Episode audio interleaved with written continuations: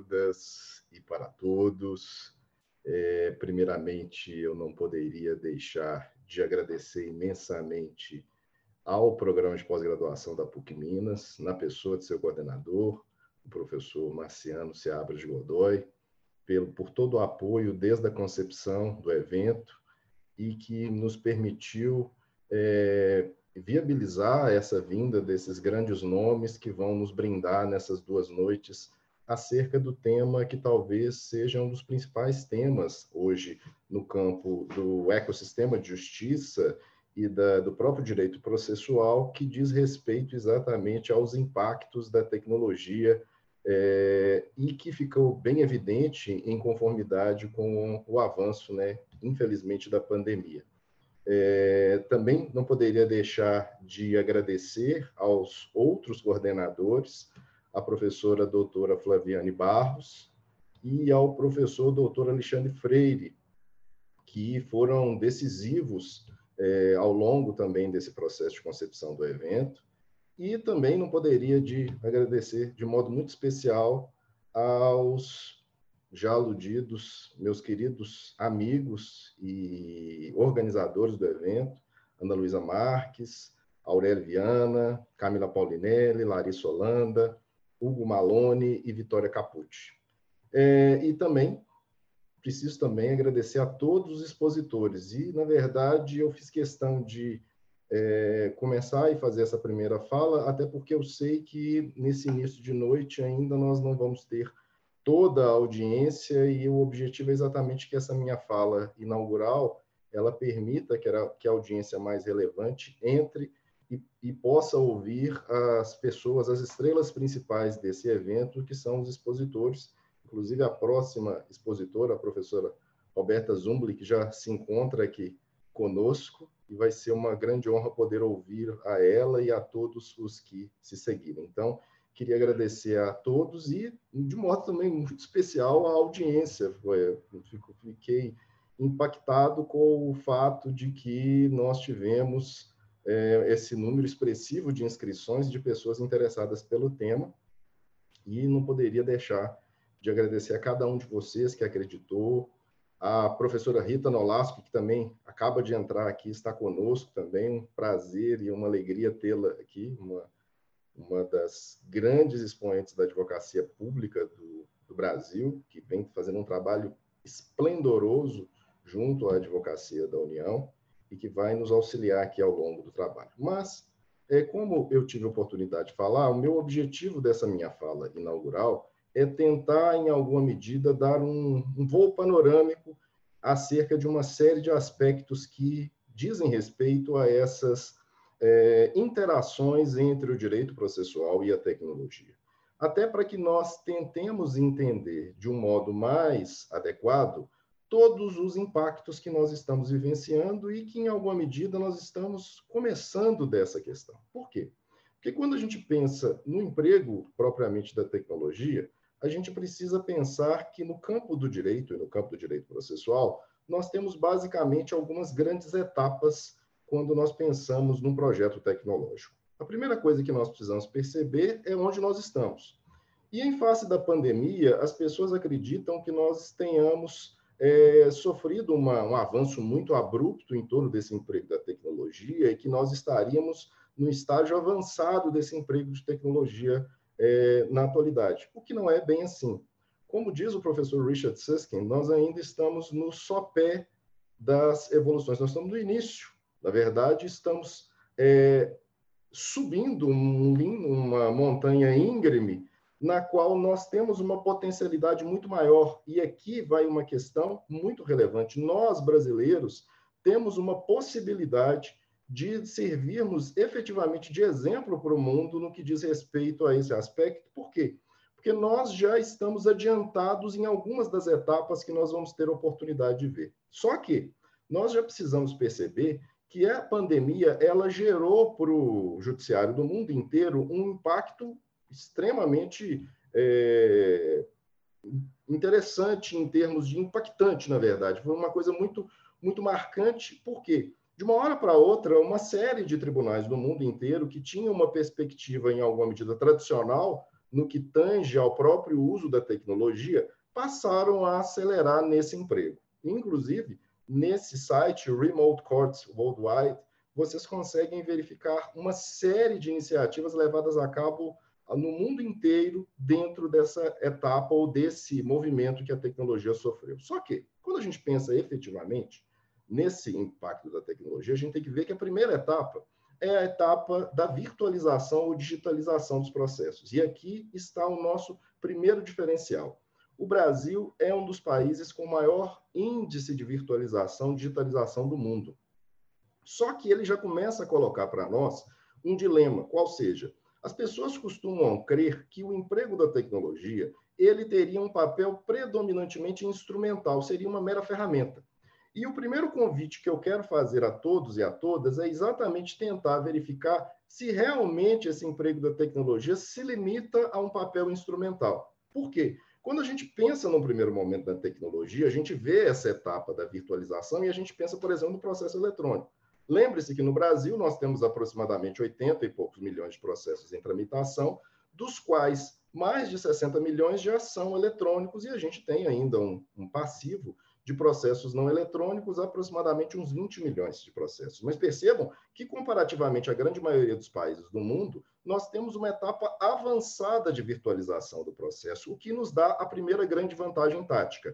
Nós temos dados à exaustão e podemos utilizar desses dados com finalidade muito ampla para, mediante o tratamento desses dados, permitir um melhor gerenciamento dos processos e garantir, inclusive, que nós tenhamos um processo cada vez mais eficiente. Só que percebam, quando a gente pensa nessa ideia de que o eletrônico, o tecnológico, seria um mero transplante do modelo eletrônico para do modelo não eletrônico para o eletrônico, nós temos uma falsa sensação é, de que nós estaríamos só numa mudança de meio. Só que a própria pandemia nos fez, perceber, por exemplo, que nós temos novos modos de interação. Quando nós começamos a fazer, por exemplo, despachos online, quando nós começamos a fazer sustentações por hiperoralidade, ou seja, o emprego da oralidade por hiperlink, é, seja em julgamentos assíncronos ou em julgamentos síncronos, ou seja, em julgamentos virtuais feitos postergados ao longo do tempo ou síncronos mediante videoconferência ao vivo, nós precisamos perceber que se simplesmente nós ficarmos aqui falando para a câmera, o nosso nível de interação e de percepção e do juiz levar em consideração os nossos argumentos cai. Porque nós perdemos a pluridimensionalidade da presença física quando estamos numa conversa por tela. E por isso, o emprego de mecanismos, como por exemplo estou usando aqui agora, auxilia em que as pessoas prestem atenção. E aí abriu-se um capítulo e houve uma aceleração no âmbito da advocacia da percepção de que o contraditório como influência garantido na Constituição e na lei, no Código de Processo Civil, pode ser ampliado com o emprego de legal design. Ou seja, eu posso me valer do emprego do design como funcionalidade, não como ferramenta estética, na qual eu vou conseguir, agregando a tecnologia e o direito, permitir que essa interação com os magistrados se torne mais profícua. E isso já vem sendo percebido pelo judiciário. Percebam, por exemplo, esse mandado de citação que leva claramente as técnicas de law em consideração e, inclusive, criou uma central de atendimento em Natal para facilitar o próprio contato do cidadão, para que o judiciário se torne mais próximo do cidadão. E perceba que quando eu uso esse modelo, a, a percepção do nosso juridiquês fica muito mais clara para o cidadão e ele consegue entender com maior propriedade. E do mesmo modo, do lado da advocacia, você começa a se valer de novas técnicas para apresentar as suas petições, seja no emprego do legal design, na elaboração de peças, seja no emprego do visual law, na própria apresentação de uma sustentação ou de um despacho por hiperoralidade. Só que percebam que, além desse impacto, a digitalização muda, inclusive, institutos tradicionais do direito processual. Pensemos nas provas. Normalmente, quando nós pensamos nas provas, a gente, nós fazemos alusão às provas típicas, aos meios de provas típicos, ao testemunhal, documental, pericial e etc. Só que com a tecnologia, eu posso, por exemplo, alterar a utilização, por exemplo, de uma ata notarial para demonstrar e para, na verdade, certificar fatos ocorridos na internet e posso me valer de uma tecnologia como a blockchain, que é uma, uma técnica que, mediante uma base de dados distribuída, eu consigo é, determinar e certificar que, um, por exemplo, um determinado documento extraído, por exemplo, de uma conversa de WhatsApp, ou, ou seja lá o que for, tem fé pública, talvez inclusive com maior cer é, certeza do que a própria ata notarial, e inclusive talvez com valores até mais acessíveis. É, pensemos que, é, tradicionalmente, a gente pensa é, que a prova negativa no campo do direito processual é impossível. Inclusive, costuma-se falar que a prova é, negativa seria a probácio diabólica. E no âmbito da internet, nós o tempo todo nos conectamos através de logs digitais. E esses logs conseguem mostrar se a gente acessou ou não acessou, por exemplo, uma plataforma. Ah, os logs são verdadeiras testemunhas que conseguem demonstrar, por exemplo, no âmbito informático, se algo aconteceu ou não. E percebam que esses logs podem, inclusive, os logs, por exemplo, do próprio processo eletrônico, nos permitem um melhor court management, ou seja, um gerenciamento das cortes. Porque eu consigo verificar, por exemplo, se um determinado é, etapa do procedimento ela é importante ou não, ou se ela não é, e, e nesses termos eu poderia, inclusive, me valer e retirá-la, ou então tratá-la, como vem acontecendo, inclusive, num projeto notável aqui no Judiciário Brasileiro, que é o projeto ELIS, para o tratamento das execuções fiscais, nos quais, mediante uma técnica de mineração de processos, eu verifico os logs e, com base nesses logs, eu consigo otimizar melhor as, as próprias atividades. E em alguns países, como nos Estados Unidos, em Utah, eles pegaram um procedimento e reduziram em inúmeras etapas ao se vislumbrar, através dessa análise dos logs de cada uma das etapas do procedimento, quais etapas que, inclusive, eram desnecessárias. E ainda, através de, de novos meios é, atípicos, nós podemos, inclusive, verificar se uma informação da internet que foi apagada, ela ocorreu. Existe uma plataforma que é o Wayback Machine, que você pode fazer um monitoramento das mudanças nos insights, e ele tem milhões, bilhões, em verdade, de páginas que ele mantém, e você, por exemplo, se alguém, por exemplo, te ofende na internet e apaga, você, com base nessa ferramenta, você pode, por exemplo, verificar como era algo em 2013, eu fiz isso com o meu escritório, e como é em, como é em 2019 e eu peguei esses dados e esses prints da própria plataforma e com isso eu consigo certificar. E, inclusive, nos Estados Unidos, já existem decisões aceitando amplamente o Wayback Machine como meio de prova típico. Então, percebam, nós começamos a lidar com uma tendência pela atipicidade probatória, que vai, inclusive, induzir novos modos de análise do conjunto probatório. Só que percebam, é, nessa primeira etapa, nós já começamos a colocar em pauta se a tecnologia é tão somente instrumental. Só que nós seguimos. E nós entramos numa nova etapa, na qual nós pensamos na automação. E quando a gente pensa em automação mediante o emprego de tecnologia, nós estamos com ou sem o emprego de uma grande tecnologia de propósito geral, que falarei a sequência, que é a inteligência artificial, eu posso pensar em otimizar atividades repetitivas. E eu tenho, na atualidade, é, inúmeros projetos de automação dentro do judiciário. É, na verdade, eu tenho 72 projetos que estão todos ali postos, dentro, inclusive, buscando um guarda-chuva agora, que é o projeto Sinapses, que iniciou no Tribunal de Justiça de Rondônia e vem se ampliando. E eu coloquei aqui alguns dos exemplos. É, o próprio Elis, para trabalhar com as execuções fiscais, tem o Poti no Tribunal de Justiça do Rio Grande do Norte, tem o Atos e o Sócrates no STJ, o BEM-TV no TST, o Corpus 927 para fazer uma pesquisa jurisprudencial, mas percebam, em todas essas hipóteses, principalmente eu estou usando da tecnologia tão somente para tra trabalhar principalmente com atividades repetitivas. Eu ainda estou trabalhando com baixa análise cognitiva, mesmo tendo muitos dados que, o, que os processos, as plataformas de processo eletrônico têm, e inclusive há uma tendência que me parece virtuosa do CNJ de tentar agregar e, em alguma medida, permitir um maior compartilhamento dessas informações, inclusive a própria adoção de uma plataforma única, através do PJE, e aqui não se discute se ela é melhor ou pior é, plataforma, se ela é me melhor para uma interoperabilidade, ou seja, para uma conversa de sistemas ou não, mas essa adoção acaba permitindo que eu colete mais dados e trate esses dados, inclusive, para que eu promova a automação. E eu posso fazer melhor classificação de processos, que pode, me, inclusive, me informar e me garantir, inclusive, os, é, perceber os gatilhos da litigiosidade e, mediante a análise desses gatilhos de litigiosidade, inclusive permitir tratá-los e, inclusive, por exemplo, perceber que é, é, litígios repetitivos estão eclodindo e eu tenho ferramentas processuais, inclusive, para tratá-los. Ou eu posso pensar, inclusive, nos próprios tribunais superiores que começam a se valer de ferramentas de tecnologia sofisticada para auxiliar na própria análise dos recursos é, e recursos vocacionados à formação dos precedentes. E o exemplo mais emblemático é o projeto Vitor, inclusive que minha amiga Roberta falará na sequência e explicará para nós como que ele funciona no Supremo Tribunal Federal, todos ansiosos para saber como esse projeto é, funciona e ela pode falar, inclusive, de cadeirinha, porque ela auxiliou, inclusive, na estruturação do projeto. Só que perceba, a gente ainda está numa etapa de automação. Só que nós podemos dar um passo adiante. Como diz o próprio professor Richard Susskind, nós podemos pensar na transformação. Mas o que, seria essa transformação mediante o emprego da tecnologia? E é exatamente nesse ponto que eu entro propriamente naquilo que venho chamando de virada tecnológica do direito processual, que a própria percepção que essas etapas inaugurais de virtualização ou automação, ou essa etapa propriamente da transformação, ela nos induz a percepção de que a tecnologia não tem um papel tão somente instrumental.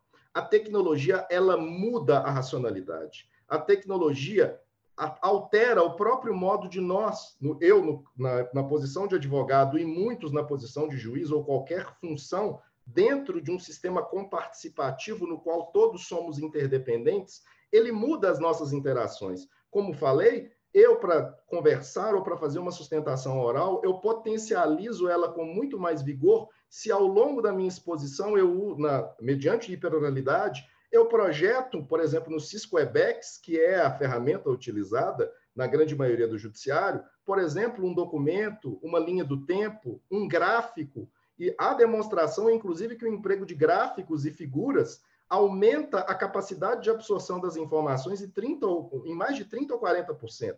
Então, eu tenho que me valer desses novos expedientes desde a etapa de virtualização. Se eu passo para uma etapa de automação, eu começo a lidar com a tecnologia de um modo, inclusive, mais sofisticado, porque eu pego uma série de atividades, inclusive de tempos mortos do processo, os trato para torná-los mais eficientes. Mas mais do que isso, quando eu entro nessa etapa que nós começamos a falar e pensamos numa possibilidade de uma tecnologia auxiliar no processo cognitivo de análise, eu começo a falar de uma possibilidade de uma verdadeira refundação dos institutos do direito processual. Como o professor Garapon e Lassegue dizem, nós estamos vivenciando uma revolução gráfica que a tecnologia nos impõe. Nós, é, nesse ambiente das redes, nós não temos a mesma capacidade de percepção da realidade.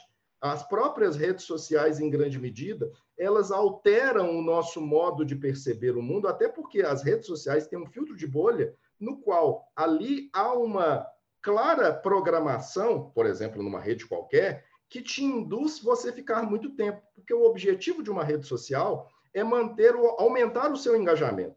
E ela só vai aumentar o seu engajamento se ali você estiver efetivamente o quê? Feliz. O que significa que quando ele monta a sua rede de amigos e te apresenta informações no seu feed, ele principalmente apresenta informações que, é, no mais das vezes, em mais de 80%, confirmam as suas pré-compreensões. Então, a cada like, compartilhamento, comentário, você aumenta o seu engajamento, porque o objetivo da rede social é captar seus dados e utilizá-los, inclusive, para vender para os grandes fornecedores, que são aqueles que vendem produtos para nós. Então, a gente entra no Google fala perto do telefone que quer viajar para Paris e entra na, na sequência para o Instagram, e o Instagram começa a te oferecer uma série de pacotes para ir para o Instagram, se você compra um produto, idem. Ou seja, nós estamos num ambiente no qual, ao se perceber desde a década de 1970 que nós somos seres enviesados, nós temos erros de pensamento, e um dos erros de pensamento é exatamente o viés de confirmação, nós gostamos de informações que confirmam as nossas pré-compreensões, a rede social é controlada, ela é programada para você nesses termos. E, inclusive, ela mantém ali um percentual pequeno de pessoas que discordam para você ter uma falsa noção da realidade. E essa revolução gráfica chega a nós no sistema jurisdicional. De modo que nós temos que começar a perceber a tecnologia, que a tecnologia não é so, somente instrumental, e nós, do campo do direito, precisamos começar a lidar com essa tecnologia com a seriedade que ela merece.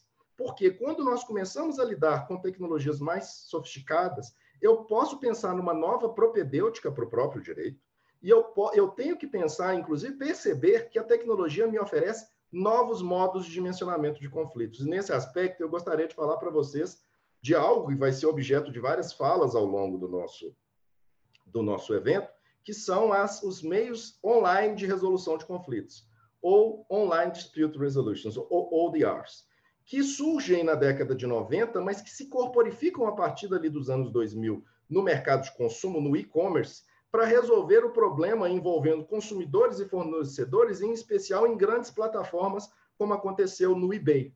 E o eBay, tal qual uma plataforma importante aqui no Brasil, o Mercado Livre, ele faz milhar, milhões de negociações. E se eles fossem adotar o meio tradicional de resolução de conflitos, mesmo as chamadas ADRs, a conciliação e a mediação, mediante algum emprego de tecnologia, nós estaríamos diante de uma técnica na qual ela seria cara e pouco eficiente. Então, eles então dão um passo adiante e começam a pensar que a Online Dispute Resolution não seria simplesmente o uso dos meios alternativos ou adequados, ou modelo multiportas, pela via tecnológica. Eu estaria diante de uma resolução mediante um novo emprego da tecnologia de informação e comunicação, no qual eu vou adotar ferramentas para ampliar e, inclusive, mediante o emprego da parametrização de dados mediante inteligência artificial. E, basicamente, o que, que essas ferramentas e o do eBay, que inclusive é, é modelo para o mundo inteiro, inclusive para os, para os primeiros tribunais verdadeiramente online, que não tem nem mesmo sede, passou a adotar. Eles, em 2000, início dos anos 2000, foi convidado um senhor, um senhor de nome Colin Rue, que criou o Modria, que hoje, inclusive, é uma empresa é, ligada à Tyler Technology, e no qual ele criou um novo modo de se lidar com o processo ou com a fase cognitiva dos processos. Normalmente, quando a gente pensa no, no processo ou na fase cognitiva, a gente pensa naquela ideia petição inicial, citação, é, audiência do 334 e etc, etc. O Moldria muda esse modo de lidar com os conflitos. Quando eu estou diante de uma, uma plataforma tecnológica, ela estabelece uma cognição modular. Num primeiro momento, no Moldria, eu tenho uma etapa de diagnóstico, que busca basicamente o quê? Parametriz, mediante parametrização de dados, oferecer para o usuário o quê? Informações. Na verdade, essa etapa de diagnóstico, ela tenta suprir os déficits informacionais que as pessoas normalmente têm quando vão ajuizar uma demanda ou quando tem um conflito. Então, o Moldria, ele apresenta, através de uma tecnologia que vai informando ao cidadão dos dilemas e dos riscos, inclusive, daquele conflito. Para trazer para a abordagem tradicional do processo civil, basta nós pensarmos, por exemplo, que não é incomum a pessoa propor uma produção antecipada de prova para saber, por exemplo, quais são as chances probatórias de um determinado litígio. Isso eu consigo nessas plataformas através dessa primeiro módulo diagnóstico. E aqui entra um princípio fundamental da ODR, qual seja é, a ideia de que eu estou diante de, da necessidade de uma participação informada do cidadão. Nessa primeira etapa, o objetivo maior é garantir que o cidadão que vai fazer acordo ele tenha ciência dos riscos. E aqui vai um problema porque muitas vezes é, são criadas ODRs privadas que não respeitam essa etapa da participação informada e se valem, às vezes, do privilégio informacional por ter os dados, inclusive sabendo quais são os riscos, por exemplo, qual que é a chance ou o nível ou o valor que, por exemplo, terá de uma condenação e usam desse dado para, inclusive, às vezes, ganhar ou ter um privilégio em relação ao outro é, negociante. Além da primeira etapa, entra a segunda etapa, que é mediante robôs que se valem de todas as negociações do passado, uma inteligência artificial te oferece umas propostas, e propostas que são moduladas pelos interesses de milhares de outras negociações. E as chances de obter o acordo nessas primeiras duas etapas, é, automaticamente, é, é muito pequeno, é, é muito grande, melhor falando. Então, eu resolvo os conflitos na grande maioria dessas duas etapas. Claro que se elas se frustram, eu passo por uma terceira etapa de participação é, de facilitação através de um mediador humano e, caso ela se frustre, aí sim que eu vou para uma etapa propriamente de julgamento. E percebam que esse, essa estrutura modular já é usada em alguns tribunais, e talvez o tribunal mais falado no mundo, que é o, a CRT, o Tribunal de Resolução Civil de, de Colômbia Britânica, que existe desde 2016, é hoje presidido por uma mulher, e que é um tribunal com altíssimo êxito. E ele usa basicamente essa estrutura. Tem uma etapa inicial na qual os cidadãos são informados de seus direitos, depois tem uma etapa tecnológica na qual há uma tentativa de acordo mediante robôs e uma etapa de facilitação humana e de julgamento. Inclusive, esse modelo de tribunais online, próprio totalmente online, já é uma tendência em vários países. Também nós temos três tribunais de internet na China, Tribunal de Singapura, todos online, e claro, essas, essas perspectivas precisam ser percebidas. No entanto, o aspecto mais impactante do emprego da tecnologia, sem dúvidas, é o emprego da inteligência artificial. E quando a gente entra nesse aspecto, a gente precisa entender que a inteligência artificial não é aquela Skynet lá do Exterminador do Futuro, ou o HAL do 2001 Odisseia no Espaço, ou qualquer uma dessas máquinas assassinas. Pelo contrário, a, a inteligência artificial, na verdade, é um grande campo da tecnologia que trabalha com uma tecnologia de propósito geral. E o que, que eu estou chamando de tecnologia? O que são tecnologias de propósito geral? Por exemplo, a energia elétrica é uma tecnologia de propósito geral. É, o motor de combustão, a combustão é uma tecnologia de propósito geral. Mas a IA é basicamente o quê? Um tipo de abordagem tecnológica no qual, mediante dados estatísticos, eu parametrizo esses dados estatísticos através de um modelo, de um passo a passo matemático, de um passo a passo algorítmico, com o intuito de resolver um problema. E nós estamos diante da, da chamada IA fraca ou IA com propósito específico, que são chamados agentes especialistas. Ou seja, eu tenho um modelo algorítmico que resolve um problema. Pode ser um problema complexo, pode ser um problema simples. Um problema simples ele abre a tela do seu smartphone através da leitura biométrica da sua face, da sua retina, etc, etc, da sua digital. É uma IA que está fazendo isso. Ela está resolvendo qual problema? Ela está te permitindo acessar o seu celular. Uma IA que é muito comum e usada por todos nós, na verdade, nós somos permeados de inteligências de agentes especialistas que resolvem problemas. A gente pega uma, usa uma muito para fazer o quê? Para fazer é, por exemplo, para ir de um lugar para o outro, através, por exemplo, do Waze. Ou seja, a gente pega, ele mostra o caminho, a gente segue aquele caminho. Ou seja, nós não temos, estamos longe da chamada singularidade IA forte ou IA geral, que seria uma tecnologia que resolve todos os problemas. Mesmo as tecnologias mais avançadas, e a gente pode pensar numa que foi criada, por exemplo, para julgar um jogo de, um jogo de tabuleiro mais complicado do mundo, que chama Go, inclusive fica aqui a referência aqui no próprio YouTube para todos assistirem um documentário que chama AlphaGo, que conta como foi criado esse essa IA, ou uma, uma tecnologia que foi noticiada há três semanas, que é um basicamente um completador de textos muito, muito sofisticado, o GPT-3, que trabalha com mais de 175 bilhões de parâmetros, eles têm um propósito específico, ele não consegue resolver todos os problemas. Só que, visto isso, nós precisamos entender como que a IA basicamente funciona. E eu vou dar um exemplo singelo. Eu vou pegar e vou pensar em treinar uma máquina para o quê? Para que ela, ela faça o reconhecimento de imagens. E aí eu posso fazer isso como? Eu vou ter que treinar essa máquina. E quando eu vou fazê-lo, eu vou me valer desse campo da IA, que é um campo novo. Na verdade, ele surge é, a partir dessa ideia de seria possível as máquinas pensarem, que inclusive a fala do, apresentada por Alan Turing em 1950, quando ele apresenta o estudo seminal, no qual ele não chama e não fala de inteligência artificial, esse, essa, essa palavra, essa expressão inteligência artificial surge alguns anos depois, num congresso em Dartmouth, mas que diz respeito basicamente a qual ideia?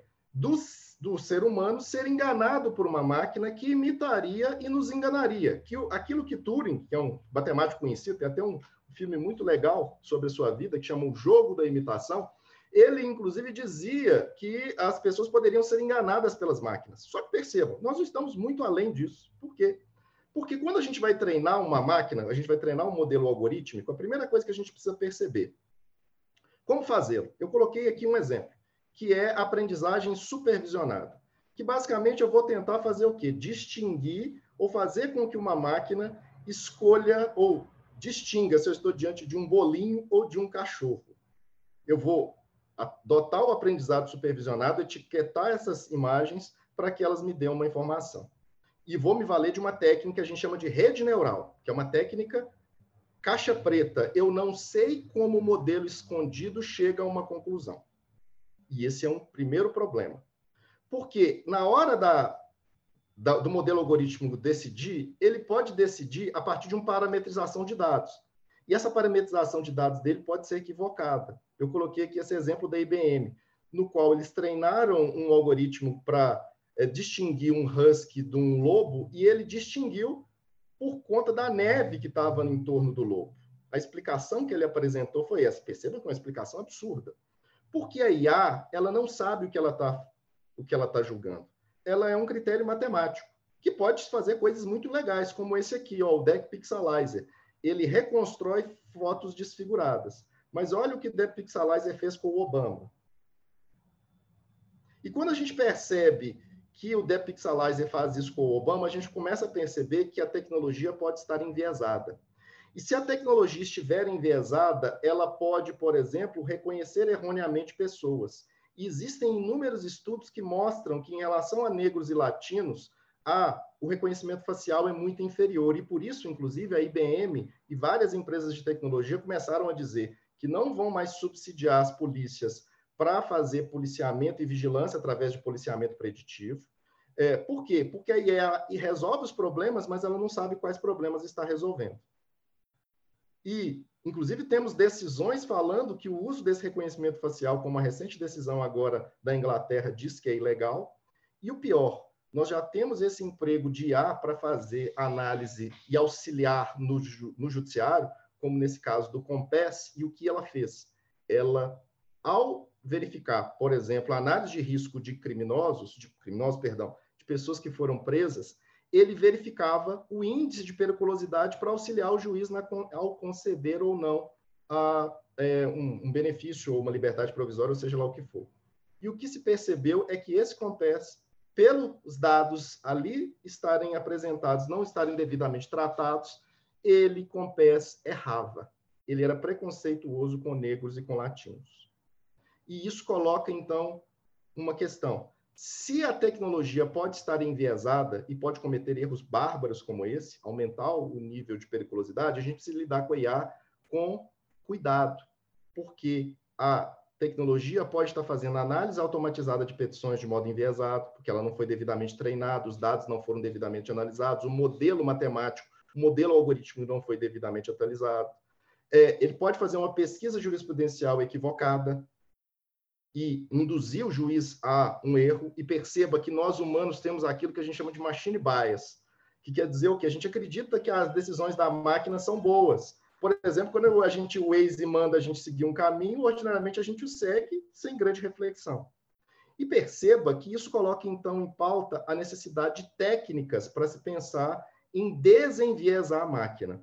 E já existem estudos, inclusive, para tratar desse problema matemático, desse chamado treinamento de máquina, que, obviamente, mereceriam mais tempo para que eu pudesse explicar. E é exatamente por conta disso que eu preciso falar com vocês da necessidade de uma abordagem daquilo que no exterior nós vimos, vimos convencionando de tecnologia de interesse público, que é a percepção que a tecnologia ela deve entrar nas instituições, em especial no judiciário, mediante a percepção de que ela deve entrar não somente para a busca da eficiência, ela deve entrar para tornar as coisas melhores. Tal qual na década de 50 se percebeu a litigância de interesse público, que é o uso do processo para implementação de direito fundamental, para viabilizar a política pública, aquilo que no, nós, brasileiros e latinos, chamamos de processo estrutural e os americanos chamam de litigância de interesse público, nós precisamos começar a perceber que a tecnologia precisa ser absorvida pra, por nós, tendo como base o cidadão e tendo como base não uma perspectiva típica do New Public Management, que é a ideia do GovTech, que deve haver emprego de tecnologia dentro do judiciário, não. a tecnologia ela tem a capacidade de melhoria do próprio modo como o direito deve ser implementado, não só buscando uma eficiência quantitativa, mas melhorando o modo.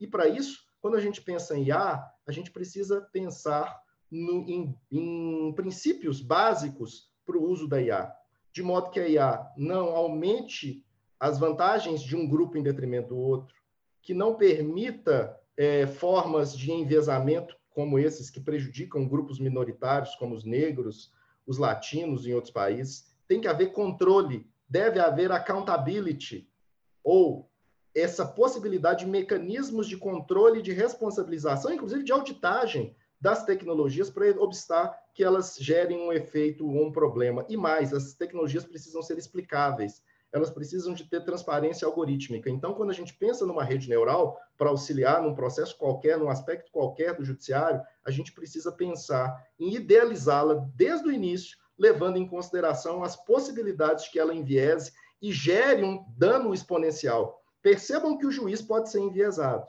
mas a máquina enviesada, ela enviesa todos os juízes. E esse possível efeito exponencial faz com que nós tenhamos que levar a sério todas as etapas de construção da tecnologia de um processo tecnológico. De modo que a gente precisa começar a perceber que dentro desse emprego da tecnologia, nós precisamos aumentar o interesse das pessoas.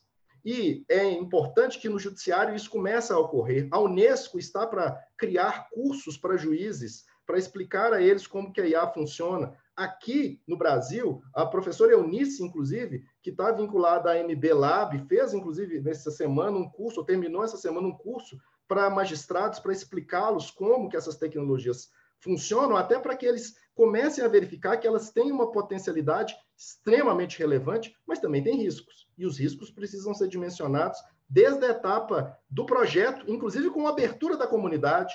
Não, eu não posso criar um, um, um modelo fechado num tribunal eu preciso é, fazer intervenções para aumentar as habilidades das pessoas.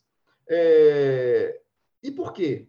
Porque eu preciso verificar que quando eu penso nesse emprego da tecnologia, nós temos a possibilidade de criar novos designs do sistema de disputas, coletando o máximo de dados, e essa possibilidade nós temos. Nós temos um processo eletrônico muito que tem muitos dados a serem tratados.